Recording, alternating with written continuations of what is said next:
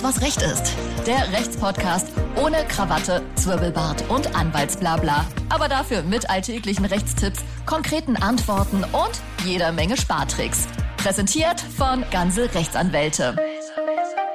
Herzlich willkommen zu Alles, was Recht ist, eurem Lieblingsrechtspodcast. Ich bin Martin Wiesel und bei mir, wie immer, die liebenswerte Sina Spreen. Hallo Sina. Hallo Martin.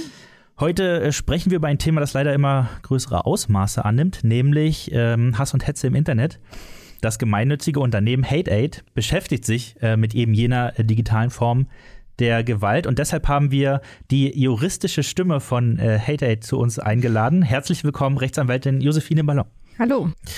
Ähm, Josephine, was, ähm, was hat sich HateAid zur Aufgabe gemacht und welche Rolle spielst du dabei?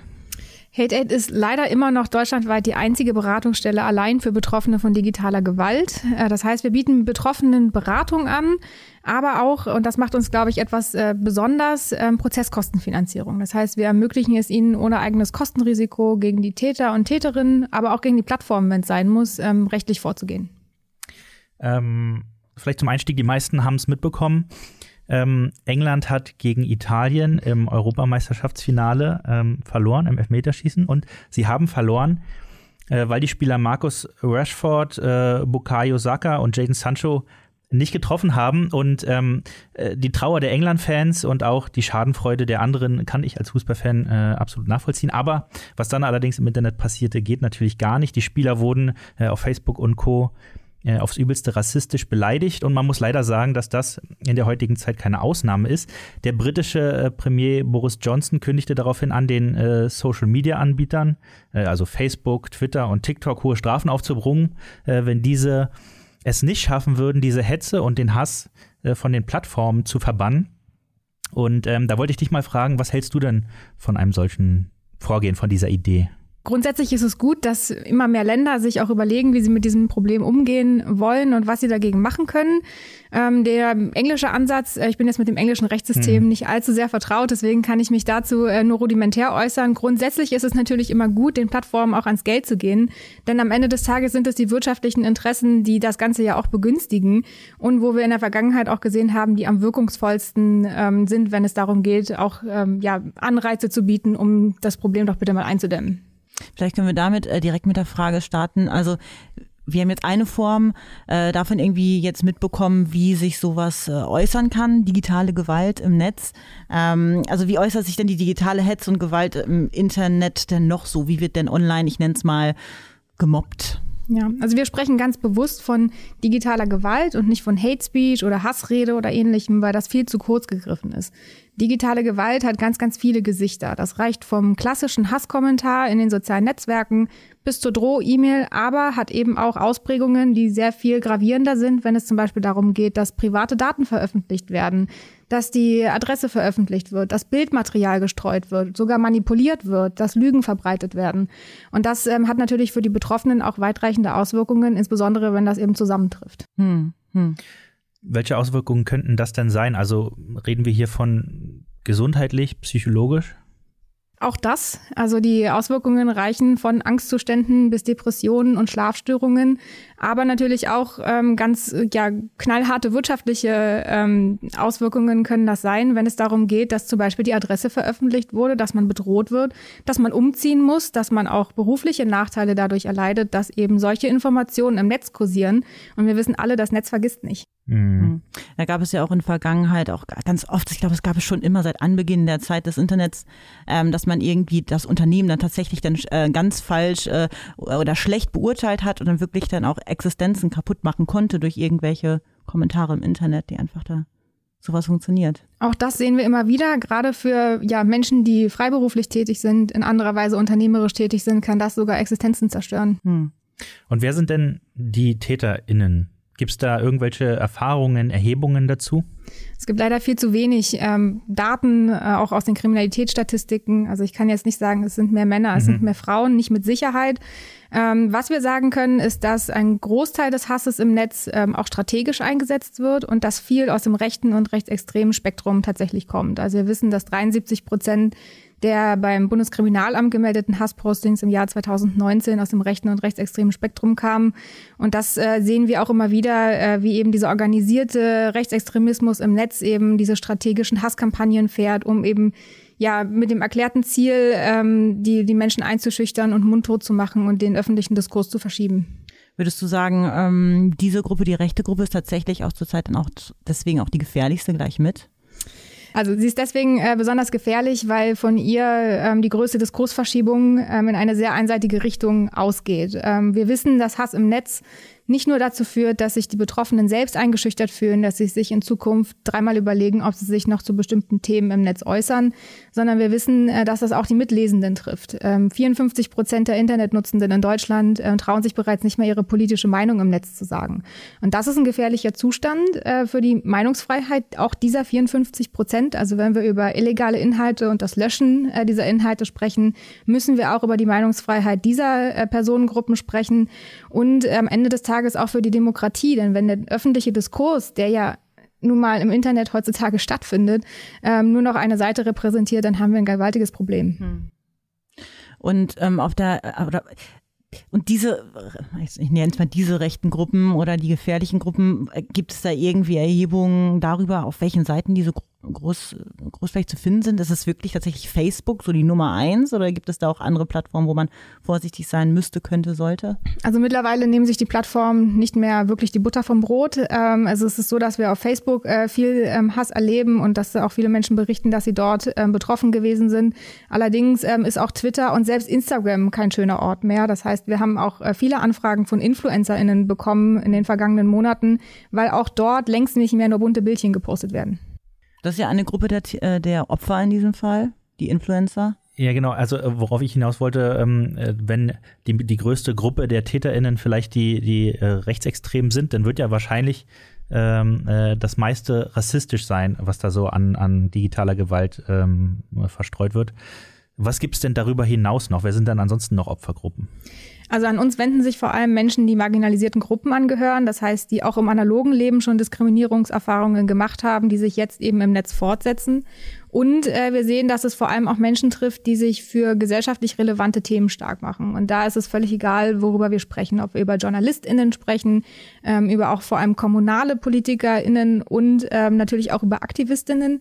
Und da ist es ganz egal, um welches Thema es geht, ob Feminismus, ähm, Tierschutz oder Umweltschutz. Mhm. Das sind äh, die Themen, die natürlich besondere Reizthemen sind. Und auch da ähm, geht es eben nicht nur um rassistische Sachverhalte, die auch aus dem rechten Spektrum kommen, sondern gerade auch zum Beispiel dieser Frauenhass im Netz, der ja auch äh, jetzt vielfach thematisiert wurde, ähm, ist natürlich auch was, äh, wenn man sich das Weltbild anguckt, der neuen Rechten, äh, wie man da zum Thema Frauen steht, dann ist natürlich eine ja, Umweltaktivistin ähm, nicht unbedingt das, was da ins Bild passt und was natürlich ein besonderes Reizthema darstellt. Ähm, sind das auch tatsächlich die Leute, die am, eh, am, am meisten bei euch irgendwie ähm, Hilfe suchen? Also tatsächlich Frauen? In diesem Fall? Also tatsächlich ist es äh, so, dass der Frauenanteil bei uns in der Beratung halbwegs ausgeglichen ist. Okay. Da sind wir bei 58 Prozent. Kann man jetzt sagen, das ist noch nicht so bemerkenswert. Aber wenn wir in die Prozesskostenfinanzierung gucken, dann sehen wir, dass sich der Frauenanteil deutlich erhöht. Dann sind wir nämlich bei 73 Prozent und das bestärkt uns ähm, in dem Eindruck, dass eben die Inhalte, mit denen sich Frauen an uns wenden, viel, viel drastischer sind und viel, viel häufiger auch justiziabel. Das heißt dann eben strafrechtlich relevant oder einfach auch zivilrechtlich verfolgbar.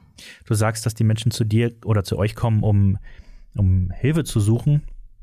Was, was können denn Opfer tun, äh, um gegen die Täter vorzugehen oder um sich vielleicht zu schützen?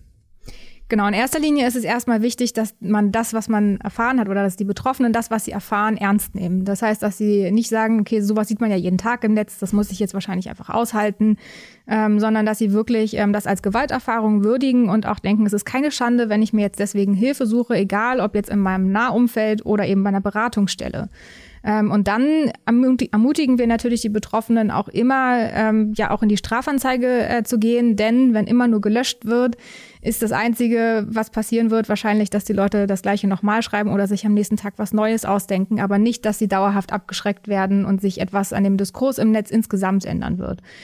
Wie sich Betroffene jetzt natürlich noch selbst helfen können, ist natürlich durch Löschanträge, wenn wir auf äh, Social-Media-Plattformen gucken. Denn was gelöscht ist, kann sich nicht weiter verbreiten. Das funktioniert allerdings auch nicht besonders zuverlässig aus unserer Erfahrung.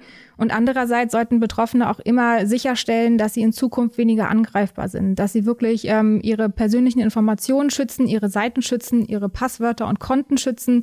Ähm, denn das ist leider eine Strategie, die wir ganz, ganz häufig beobachten, dass vor allem persönliche Informationen missbraucht werden, um Menschen ganz gezielt einzuschüchtern und fertig zu machen im Netz. Das heißt, es wird persönlich ein Brief geschickt nach Hause, es wird irgendwie was vor, vor die Tür gestellt stellt, also findet das dann auch dann tatsächlich dann automatisch auch im privaten Leben dann statt, von der digitalen in die private Welt.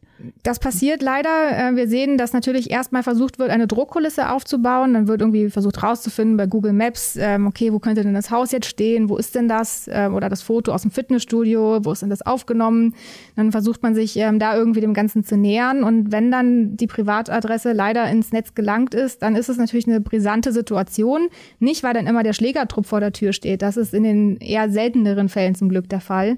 Aber äh, es kann schon passieren, dass dann auch Sachen nach Hause geschickt werden, dass Pizzabestellungen ankommen, dass ähm, irgendwelche ähm, Päckchen ankommen mit ähm, gehässigen Sachen, dass das Klingelschild übermalt wird, der Briefkasten demoliert wird und dass im Endeffekt äh, sich die Menschen zu Hause nicht mehr sicher fühlen. Das Problem im Internet ist ja diese Anonymität der TäterInnen. Kann man trotzdem Strafanzeige stellen, denn gegen unbekannt oder so? Ja, kann man mhm. und sollte man auch unbedingt. Ähm, es ist ganz wichtig, ähm, dass vor allem auch die Strafanzeigen bei den Strafverfolgungsbehörden landen. Denn wenn sie da nicht landen, dann sickert es nicht durch, dass wir es tatsächlich mit einem gesamtgesellschaftlichen Problem haben, zu tun haben, was ganz, ganz viele Menschen betrifft. Äh, dann haben wir nämlich Situationen, wo uns die Betroffenen erzählen, Strafanzeigen, das mache ich schon lange nicht mehr, das bringt ja eh nichts. Und uns die Strafverfolgungsbehörden erzählen, wozu sollen wir aufs Internet spezialisierte ähm, Abteilungen einrichten, wenn wir gar keine, ähm, gar keine Strafanzeigen bekommen. Und das ist wichtig, diesen Kreislauf zu durchbrechen, auch wenn es manchmal frustrierend ist und wenn die Erfolgschancen manchmal nicht besonders hoch sind. Wir kooperieren mit einer spezialisierten Staatsanwaltschaft in Hessen, äh, der Zentralstelle für Internetkriminalität und erreichen dort immerhin eine Identifizierungsquote von circa einem Drittel. Das heißt, ihr, ihr helft beim, beim Anzeigen der Leute. Genau, wir helfen über unsere Prozesskostenfinanzierung. Äh, wir vermitteln Menschen, die persönlich von dem Hass betroffen sind, ähm, spezialisierte Kanzleien und eben im Rahmen dieser Kooperation landen dann die Anzeigen dort bei einer Staatsanwaltschaft, wo wir uns ganz sicher sind, dass sie alles tun werden, um äh, die Identifizierung herbeizuführen. Das heißt, ich, ich rufe äh, tatsächlich bei euch an, schreibe einen Brief oder muss ich persönlich zu euch kommen nach Berlin? Kann ich das aus München stellen, euch beauftragen? Ja, wir sind bundesweit tätig. Niemand muss bei uns vorbeikommen. Das ist tatsächlich auch der allerseltenste Fall, dass äh, wir tatsächlich persönlich beraten, ähm, sondern es findet ganz viel über digitale Hilfsmittel statt, über E-Mail, über Chat oder eben auch übers Telefon. Und wir haben auch eine App, äh, die heißt Meldehelden, über die kann man sehr, sehr niedrigschwellig Strafanzeigen stellen, äh, die dann eben auch von uns äh, nochmal angeguckt werden, wo die Screenshots vielleicht nochmal ein bisschen nachgebessert werden, bevor das Ganze dann an die Kanzlei oder direkt an die Staatsanwaltschaft geleitet wird. Und äh, sind diese Anzeigen denn schon erfolgreich? Also könnt ihr schon verzeichnen, dass dann auch mal wirklich Leute zur Verantwortung gezogen werden und Strafen bekommen? Es ist leider so, dass die Betroffenen viel zu selten äh, über den Ausgang des Strafverfahrens informiert werden. Wir tun alles, was wir können, um an diese Informationen auch mal ranzukommen. Und ja, es passiert. Es passiert, dass Leute zu Geldstrafen verurteilt werden und bei sehr hartnäckigen Fällen, wo wir es dann wirklich mit hartgesottenen Rechtsextremisten zu tun haben, dass auch mal eine Bewährungsstrafe verhängt wird. Ähm, das passiert leider zu selten. Allerdings, Kriminologen sagen ja auch, es kommt weniger auf die Höhe der Bestrafung an, sondern auf das Entdeckungsrisiko. Deswegen erhoffen wir uns von jeder Hausdurchsuchung, von jedem Anhörungsbrief, der ins Haus flattert, äh, schon einen abschreckenden Effekt. Und gleichzeitig ist es natürlich so, dass wir die Betroffenen über unsere Prozesskostenfinanzierung auch ermutigen, ähm, zivilrechtlich ihre Rechte auch durchzusetzen. Das passiert viel zu selten, weil so ein zivilrechtliches Verfahren dauert bis zu einem Jahr ähm, und kostet ja gut und gerne mal 4.000 bis 6.000 Euro, beziehungsweise ist das das Kostenrisiko und man weiß ja nie, wir haben es ja mit normalen Menschen auf der Gegenseite zu tun. Wenn die kein Geld haben, dann sieht man es nie wieder, selbst wenn man voll gewonnen hat. Das ist etwas, was wir den Betroffenen abnehmen, eine Sorge. Und deswegen äh, freuen wir uns über jede Unterlassungserklärung, über jede ähm, einstweilige Verfügung oder auch mal über jede Geldentschädigung, die zugesprochen wird. Äh, welche zivilrechtlichen Ansprüche hat man denn als Geschädigter? Also Schadensersatz, oder? Ja, man hat in erster Linie Unterlassungsansprüche. Mhm. Das klingt jetzt erstmal nach ganz wenig, aber im Verhältnis zu diesem einen Täter, der einen Täterin, ist das sehr viel. Denn diese Unterlassungsansprüche sind anders als der Löschantrag bei Facebook, wo dann wirklich nur dieser eine Post angeguckt wird, sehr, sehr umfassend. Also dieser eine äh, Mensch muss dann alles löschen, was er verbreitet hat. Wenn er es auf Twitter, auf Instagram und auf Facebook gepostet hat, muss er es an allen Stellen äh, löschen und selbst Screenshots müssten eigentlich entfernt werden.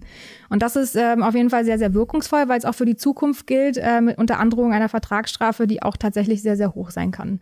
Ähm, das ist äh, die gute Sache daran. Ähm, natürlich geht es dann nur gegen die eine Person und nicht auch gegen alle anderen. Und man kann natürlich auch Anwaltskosten im außergerichtlichen Bereich als Schadensersatz geltend machen. Und in krassen Fällen, da gibt's auch äh, die Möglichkeit, eine Geldentschädigung für die Persönlichkeitsrechtsverletzung zu bekommen. Das ist allerdings sehr, sehr willkürlich. Darauf sollte man nicht verlassen. Da ist man wirklich vom Gericht abhängig. Aber ich ja. wollte mal, ja. ich, ich wollte noch mal kurz zu der Strafanzeige fragen, weil das habe ich ja noch nie gehört, wenn man Strafanzeige stellt, erfährt man nicht automatisch, was denn daraus wird?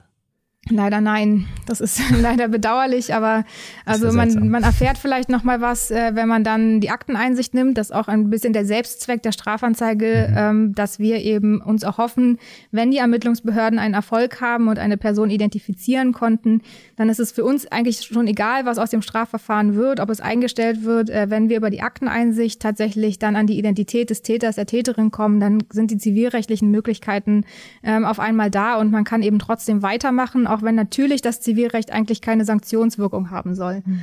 Ähm, genau, und wir wissen leider zu selten, was dabei rauskommt und freuen uns deswegen auch über jede Rückmeldung, äh, dass jemand Strafbefehl ähm, irgendwie verhängt wurde oder dass jetzt mal irgendwas dabei rausgekommen ist, ähm, weil die Betroffenen das natürlich auch sehr, sehr stark motiviert.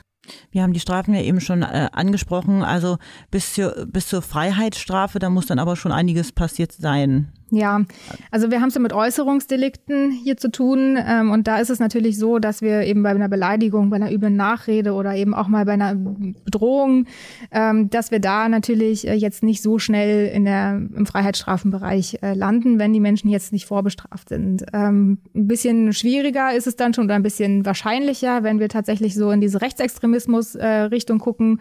Oder es kann auch ein anderer Extremismus sein am Ende mhm. des Tages, über verfassungsfeindliche Symbole sprechen, über Volksverhältnisse Verhetzung sprechen.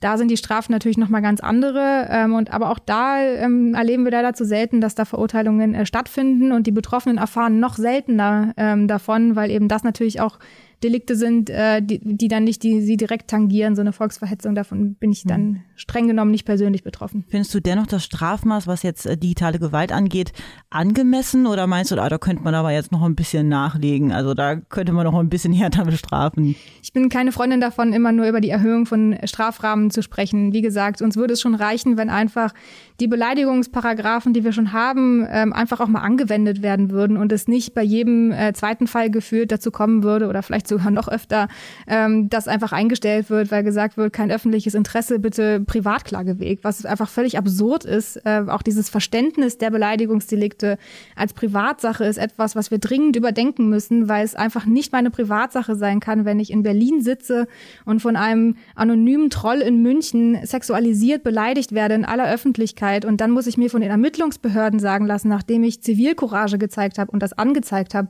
dass es jetzt meine Privatsache ist, dass das äh, möglicherweise verfolgt wird. Und das ist was, was mich viel, viel mehr stört, als dass möglicherweise die Strafrahmen äh, nicht ausreichend sein könnten. Wenn wir die ausschöpfen würden, dann hätten wir viel weniger Probleme. Thema Corona-Pandemie. Ich habe das Gefühl, dass der Ton etwas rauer geworden ist während der letzten ein, anderthalb Jahre weil sich auch das gesellschaftliche Leben irgendwie ins Internet verfrachtet hat. Äh, auf der Straße ging es ja nicht mehr.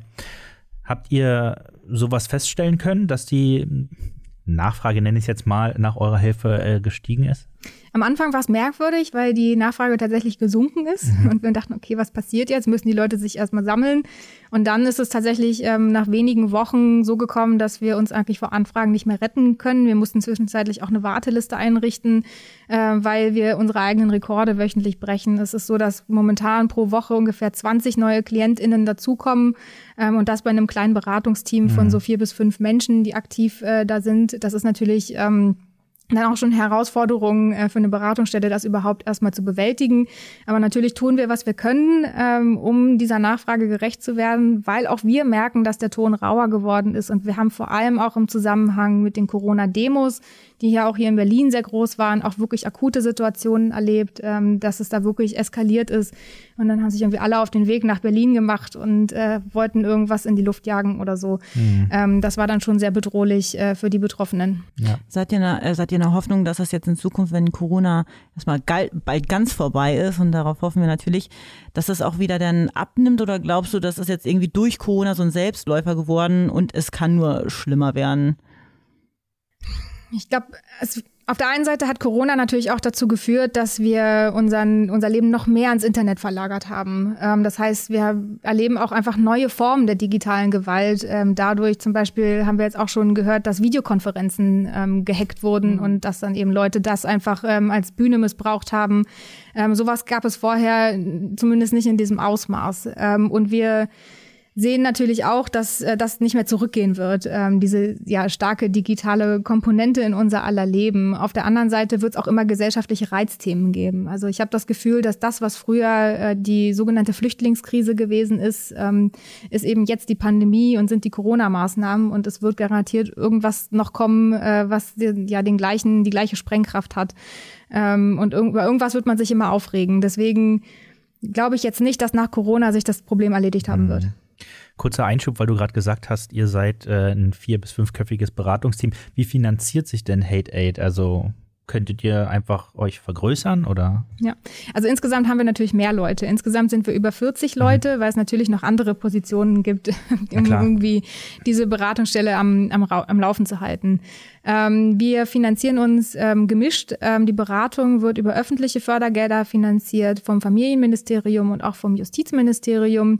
Ähm, die anderen ähm, Posten, das geht da leider nicht so einfach. Äh, wir haben ähm, da, also da müssen wir vor allem die Prozesskostenfinanzierung aus privaten Spendengeldern und Stiftungsgeldern äh, finanzieren. Und äh, die weiteren ähm, ja, Projekte werden vor allem durch Stiftungen finanziert. Wir haben jetzt noch ein größeres Projekt dazu bekommen, Anfang des Jahres, was zum Beispiel durch die Alfred Landecker äh, Stiftung finanziert wird. Ähm, genau, und so setzt sich das Ganze dann zusammen. Ich weiß gar nicht, haben wir für die Leute da draußen Prozessfinanzierung einmal ganz kurz äh, erklärt, was das überhaupt bedeutet? Sagt ja eigentlich schon das Wort, der Prozess wird finanziert von einem Außenstehenden. Ja, ich kann es auch gerne nochmal erklären. Also Prozesskostenfinanzierung bedeutet am Ende des Tages, dass wir die Anwalts- und die Gerichtskosten äh, bezahlen für Menschen, ähm, die jetzt nicht nachweisen müssen, dass sie sich das nicht leisten können. Äh, wir unterstützen ja bekanntermaßen auch ähm, Personen des öffentlichen Lebens sogar. Ähm, und es, uns ist es aber wichtig, dass die Menschen überhaupt in die Rechtsdurchsetzung finden, weil auch diese Leute würden nicht einfach mal für 4.000 bis 6.000 Euro äh, sich so ein Gerichtsverfahren gönnen. Das macht einfach niemand und das kann man auch nicht verlangen. Und es ist aber wichtig, dass es überhaupt mal dazu kommt. Denn wenn niemand klagt, gibt es auch keine Rechtsfortbildung auf dem Gebiet, ähm, so zum Beispiel wie im Presserecht. Da gibt es ganz viel Rechtsprechung und ganz viel Erkenntnisse, die wir haben, aber eben in diesem ja, Persönlichkeitsrechtsschutz normaler Leute, da gibt es leider noch ein bisschen weniger Erkenntnisse und das äh, wollen wir dadurch fördern und natürlich äh, den Betroffenen zu ihrem Recht verhelfen, auch wenn sie nicht diese, dieses Geld einfach auf der hohen Kante liegen haben. Mhm. Hast du oder gibt es Fälle, also ist natürlich alles auch ein ähm, bisschen äh, Schweigepflicht gebunden, aber gibt es so gewisse Fälle oder Erfahrungen, äh, die du gerne teilen würdest? Also wie gesagt, ich kann jetzt nicht über einzelne mhm. äh, Fälle in dem Sinne äh, sprechen, ähm, aber es sind natürlich äh, ganz, ganz unterschiedliche äh, Menschen, die sich da auch an, an, uns wenden mit ganz, ganz unterschiedlichen äh, Problemschwerpunkten. Also ich habe es vorhin schon gesagt, das reicht von wirtschaftlichen Beeinträchtigungen, weil hier tatsächlich der gute Ruf ähm, durch den Dreck gezogen wird, ähm, bis hin zu auch ganz, äh, ganz persönlichen äh, Beeinträchtigungen, wenn eben die personenbezogene Daten veröffentlicht werden, die im Internet nicht zu suchen haben oder zumindest nicht in aller Öffentlichkeit. Ähm, und das sind natürlich dann äh, schon auch Fälle, wo man dann auch ja manchmal über die Kreativität der Menschen äh, staunt, aber auch sich wirklich ähm, ja in die Betroffenen hineinversetzt und sich dann sagt, okay, das ist jetzt wirklich eine Situation, da hilft nichts anderes als umzuziehen oder sich die sich die Telefonnummer zu wechseln. Wenn beispielsweise die eigene Telefonnummer in einem Forum veröffentlicht wird, ähm, wo man dann aufgefordert wird, ganz viel pornografisches Bildmaterial hinzuschicken, ist das keine schöne Situation äh, für keine Frau und für keinen Menschen insgesamt. Ähm, oder eben, wenn ähm, ja dann auf einmal äh, irgendwelche Lieferungen bei den Menschen zu Hause ankommen, dann ist das natürlich äh, keine Situation, die man einfach so wegsteckt, egal ob man in der Öffentlichkeit steht oder nicht. Was mich nur äh, interessiert, ähm, du meinst gerade, die Leute, die wären noch alle ein bisschen kreativer und äh, technischer auch. Also ich habe das auch mal gesehen, also äh, wie man das manipulieren kann. Einfach mal so ein Video ist ja verrückt. Ähm, ja. Also man könnte mir eine komplett andere Geschichte anleiern, die überhaupt gar nicht so stattgefunden hat. Ähm, kann man Stand jetzt tatsächlich noch gut auseinanderhalten?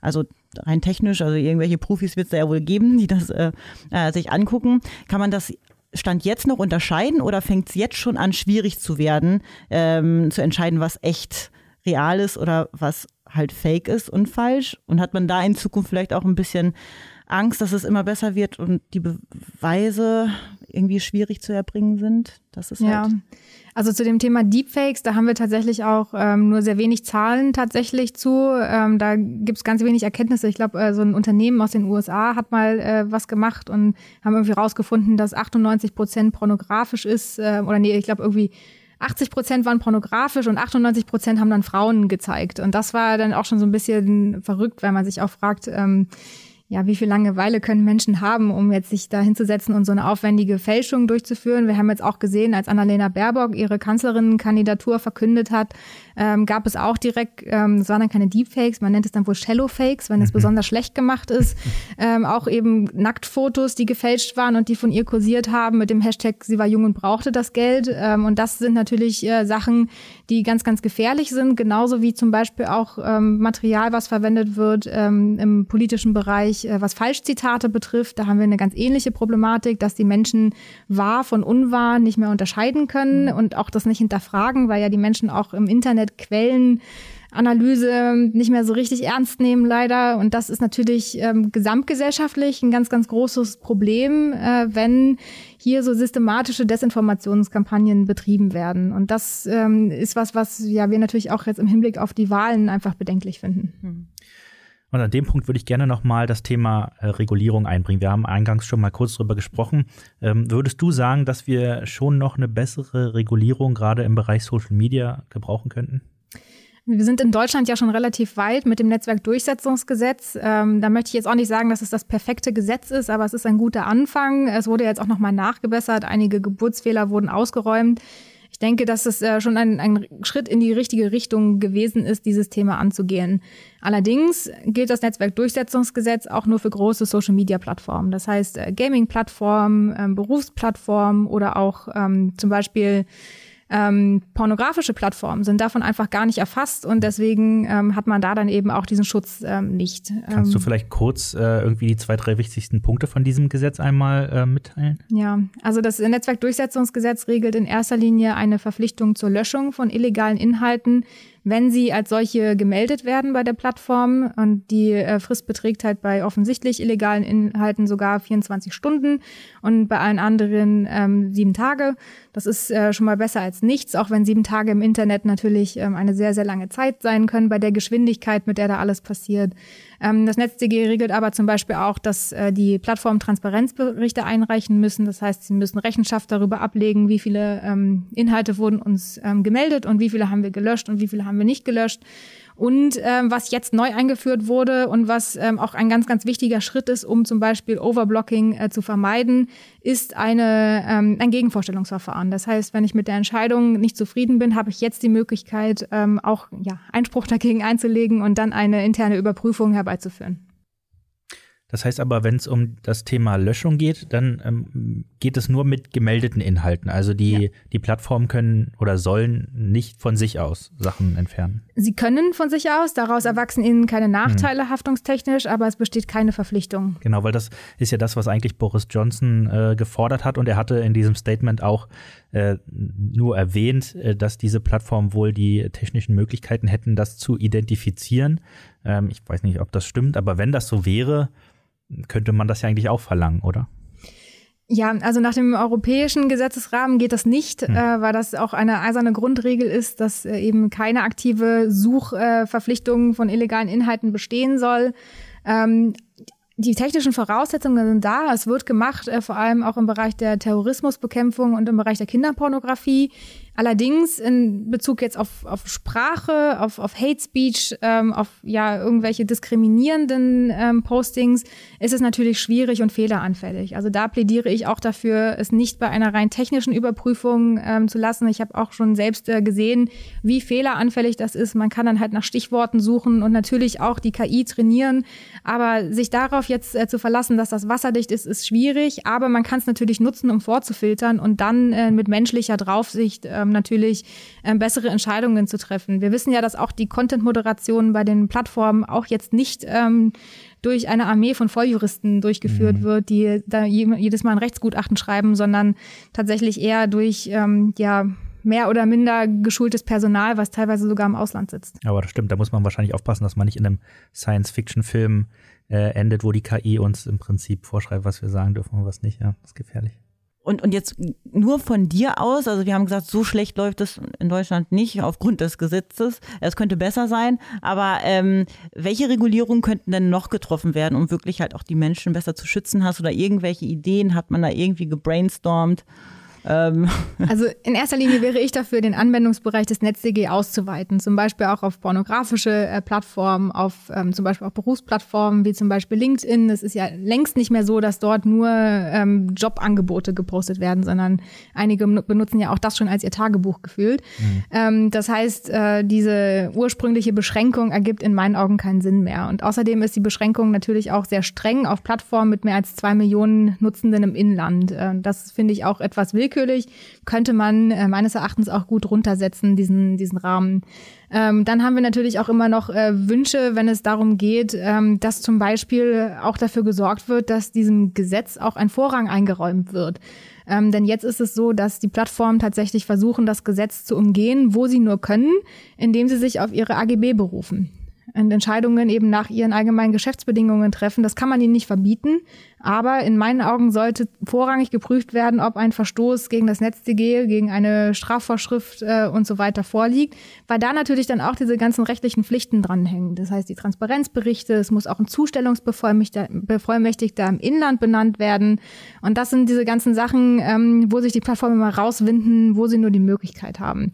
Und das äh, ist sehr, sehr schade. Und was wir leider auch immer wieder äh, kritisieren, was jetzt nicht so richtig nur Plattformregulierung ist, aber was insgesamt ein großes Problem darstellt, ist dieses Thema, dass wir keinen Zugang zum Recht ermöglichen.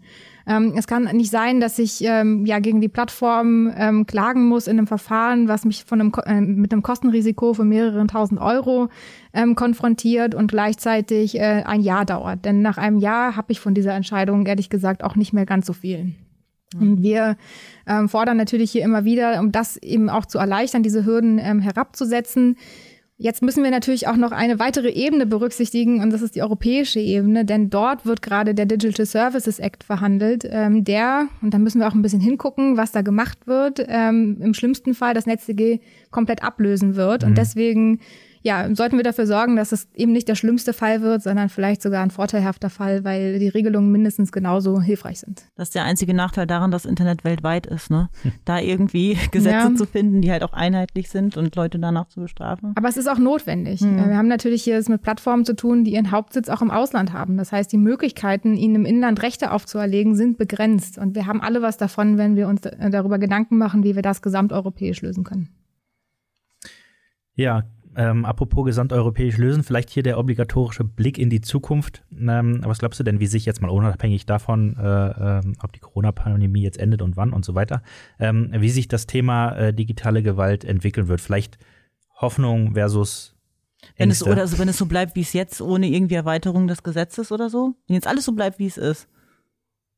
Ja, also im Idealfall ähm, sorgen wir dafür, dass das Internet wieder ein sicherer Ort für beide Seiten wird. Äh, wir werden es sicherlich nicht abstellen können, mhm. aber wir sehen eben jetzt, dass sich Menschen zurückziehen aus dem öffentlichen Raum Internet, weil sie sich dort nicht mehr sicher fühlen, weil sie sich ungeschützt fühlen. Und da gibt's viele Komponenten, die eine Rolle spielen. Da müssen wir natürlich äh, am Strafrecht ein bisschen was machen, vor allem auch, auch bei den Strafverfolgungsbehörden, ähm, die dann eben auch mal Strafverfolgung betreiben müssen auf diesem Gebiet und äh, ja den Menschen ermöglichen eben auch ihre Rechte wahrzunehmen und vor allem auch ja gegenüber den Plattformen definieren, welche Rechte sollen das sein und vor allem auch wie transparent muss das gestehen, denn wir müssen uns hier vor Augen halten, wir haben uns an irgendeinem Punkt entschieden, den öffentlichen Diskurs in die Hände von privaten Unternehmen zu legen, die ihren Sitz in den USA und dann meistens in Irland haben, was wahrscheinlich eher steuerliche Gründe hat. Ähm, das ist ein, etwas, womit wir uns auseinandersetzen müssen ähm, und ja, uns überlegen müssen, wie wir damit umgehen. Denn ich kann ja auch nicht einfach ein Medikament erfinden oder ein selbstfahrendes Auto und das dann losschicken oder mich an die Straße stellen und es verkaufen, äh, wenn möglicherweise davon Gefahren für die gesamte Gesellschaft ausgehen.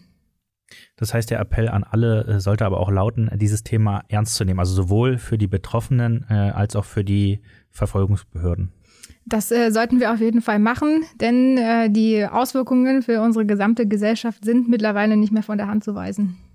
Dann äh, nehmen wir das so mit, würde ich sagen, und das äh, nehmen wir dann auch so raus aus dem Ganzen, was wir gerade besprochen haben. Also schon mal vielen Dank dafür, Josephine. Und um äh, das Ganze hier nicht so traurig enden zu lassen. Also es war ja nicht traurig, äh, ganz im Gegenteil. Ähm, aber nichtsdestotrotz hat Sina noch eine ganz tolle Kategorie mitgebracht, die da lautet Schlagzeilen, die reinhauen. Schlagzeilen, die reinhauen. So heißt es. So heißt sie. Und äh, Sina, erzähl doch mal, was jetzt passiert. Was jetzt passiert. Ähm, ich werde dir jetzt ein paar Schlagzeilen vorlesen, die Headlines mit Mhm. Subline. Und ich bitte dich darum, dass du mir doch einmal erzählst, ob diese Schlagzeile statt, äh, tatsächlich so stattgefunden hat. Ja, ich fange direkt einfach mal mit der ersten an. Du Okay. sagst, ob das Fake News ist Okay. oder Real News. Ähm, die Überschrift lautet: Brand in Kronach. Brennendes E-Bike mit Radler gelöscht. Fake News. Erschien in der neuen Presse am 14. Juni 2021, noch gar nicht so lange her. Die nächste direkt mal. Mhm. Äh, mit 20 Koteletts ausgestattet. Frau hofft, streunenden Wolf anzutreffen. Es gibt ja fast alles, ne? Es gibt Ähm, fast alles. wahrscheinlich auch das. Das ist äh, falsch. Das habe ich Okay. mir ausgedacht. Das, das hast du geträumt. Das habe ich geträumt. Genau, das habe ich gestern Nacht geträumt. Interessante Fantasie. Absolut. Frag nicht näher nach. Äh, 321, endlich meins. eBay veröffentlicht eigenes Flirtportal im Herbst. Oha, das ähm, glaube ich ehrlich gesagt nicht. Also Versteigerung von Menschen, das klingt mir zu unethisch. Ja, das, nein, ja, ja, wird ein, ja, You es wish, ist, ja, I wish. wish. Auch das habe ich geträumt gestern Nacht. Nee, es ist falsch. Diese, Okay. diese Schlagzeile. Das wird, beruhigt mich. wird, äh, aber vielleicht äh, streue ich einfach mal Ideen in die Welt. Kann ja sein. Ähm, vielleicht noch ein oder zwei. Äh, weil er keinen Bock auf Stau hat. Fahrer springt von Brücke. Ui, könnte wahrscheinlich passiert sein. Ich glaube, das habe ich heute gelesen. ja. Was liest du denn täglich für Zeitung? Vielleicht war es ja nicht so eine hohe Brücke. Ich glaube, er lebt noch. Ansonsten hätte ich. Okay. Äh, oh, jetzt habe ich schon verraten, ne? Ne, Ja. Wo, wo- war es denn? Ja, in der, in der Bild natürlich. Na, da habe ich es auf keinen Fall gelesen. Okay, das letzte jetzt Das würde ich jetzt mal. auch sagen. Das, das jetzt dann äh, letzte jetzt. Äh, Meerschweinchen, an Bord. Rakete fliegt von Kongo ins All. Oh, Meerschweinchen im Weltall. Nee, Mhm. das, das glaube ich nicht. Doch, das ist richtig. Das ist richtig. Okay. Ähm, äh, erschien auch äh, am, am 20. Juli 2021 in der Bild. Hm. mhm. Das Super. war's. Ja, danke, Sina. Das war mal wieder sehr erhellend, so wie immer. danke auch, äh, Josephine, dass du da warst. Äh, wir können dich aber nicht entlassen, Josephine, ohne dass du uns äh, noch einen Song für unsere Playlist äh, All You Need Is Law mitgibst. Was hast du da mitgebracht? Also ein Lied, das uns tatsächlich im Büro alle erheitert hat, äh, auf eine auch intellektuelle Art und Weise, ist äh, Danger Dan mit Das ist alles von der Kunstfreiheit gedeckt. Das passt ja. Sehr gut. Super, dann äh, wie gesagt, nochmals äh, vielen Dank. Ähm, wir können nur allen raten, das Thema äh, digitale Gewalt ernst zu nehmen. Danke auch dir, Sina. Und äh, an alle Hörer da draußen kann ich nur raten, abonniert unseren Podcast und äh, ein Hinweis für alle Apple Podcast-Nutzer, auch gerne mal äh, den Podcast bewerten. Und damit würde ich sagen, hören wir uns nächste Woche wieder. Äh, macht's gut und ciao. Wir freuen uns. Tschüss. Alles, was Recht ist. Der Rechtspodcast von Ganze Rechtsanwälte.